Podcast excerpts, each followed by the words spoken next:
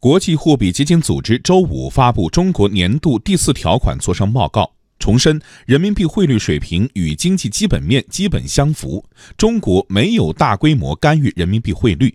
来听央广记者张倩的报道。国际货币基金组织在报告中指出，去年中国经常账户顺差占 GDP 的比例为百分之零点四，同比下降约一个百分点。预计今年这一比例将保持在百分之零点五。根据评估，二零一八年中国外部头寸，也就是外部资金与中期基本面和可取政策对应的水平基本相符。IMF 亚太部助理主任。中国事务主管詹姆斯·丹尼尔说：“去年人民币汇率水平与经济基本面基本相符，并不存在明显高估或低估。近年来，中国经常账户顺差持续下降。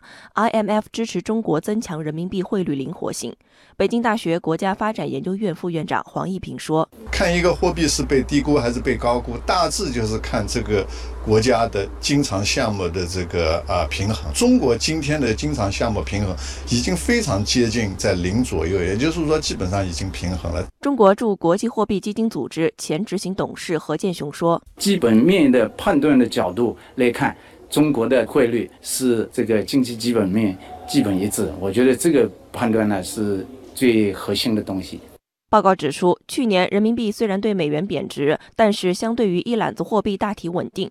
中国人民银行几乎没有进行外汇干预。何建雄说，这表明作为世界上在汇率评估方面最权威的机构，IMF 不认同美国对中国的所谓汇率操纵国的指责。国际货币基金组织呢，它是对汇率政策，呃，协调的一个主要的多边机构，这个权威机构。那么对于汇率操纵，它也有严格的定义。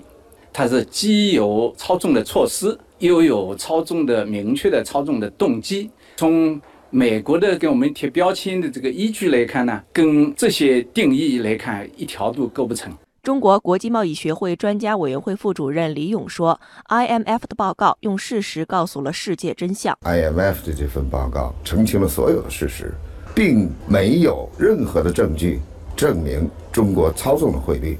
他用事实。”告诉了世界真相。多位美国专家也表示，这份报告证实中国并没有操纵汇率，美方的相关指责毫无根据，站不住脚。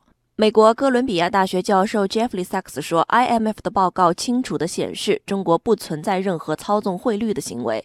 美国财政部将中国列为汇率操纵国，并不是客观分析，而是武断、任性和政治化的决定。”他批评美方滥用在国际金融和贸易体系中的地位，对中方采取的相关贸易和金融举措完全是不负责任的。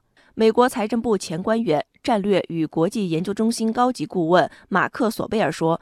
IMF 的报告驳斥了美国财政部对于中国操纵汇率的指控。IMF 对今年中国经常账户顺差的预估显示，中国并没有干预外汇市场。